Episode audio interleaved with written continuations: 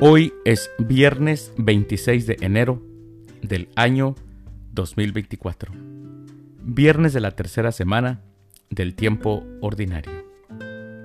Las lecturas para la liturgia de la palabra de la Santa Misa del día de hoy son Primera lectura. Querido Tito, mi verdadero hijo en la fe que compartimos. De la carta del apóstol San Pablo a Tito, capítulo 1, versículos del 1 al 5. El Salmo responsorial del Salmo 95. Cantemos la grandeza del Señor. Aclamación antes del Evangelio. Aleluya, aleluya. Yo te alabo, Padre, Señor del cielo y de la tierra, porque has revelado los misterios del reino a la gente sencilla. Aleluya. El Evangelio es de San Marcos. Del Santo Evangelio, según San Marcos, capítulo 4, versículos del 26 al 34. En aquel tiempo, Jesús dijo a la multitud, El reino de Dios se parece a lo que sucede cuando un hombre siembra la semilla en la tierra que pasan las noches y los días, y sin que él sepa cómo, la semilla germina y crece, y la tierra por sí sola va produciendo el fruto.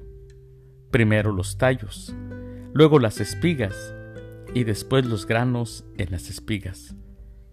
Y cuando ya están maduros los granos, el hombre echa mano de la hoz pues ha llegado el tiempo de la cosecha. Les dijo también, ¿con qué compararemos el reino de Dios? ¿Con qué parábola lo podremos representar? Es como una semilla de mostaza que, cuando se siembra, es la más pequeña de las semillas, pero una vez sembrada, crece y se convierte en la mayor de los arbustos y echa ramas tan grandes que los pájaros pueden anidar a su sombra. Y con otras muchas parábolas semejantes les estuvo exponiendo su mensaje, de acuerdo con lo que ellos podían entender.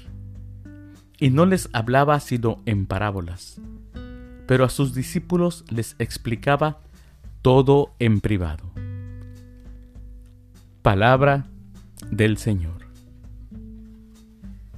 Gloria a ti, Señor Jesús. Qué delicado era Jesús, cuánta delicadeza. Jesús tuvo la educación de hablarle a la gente sencilla con palabras que ellos entendieran.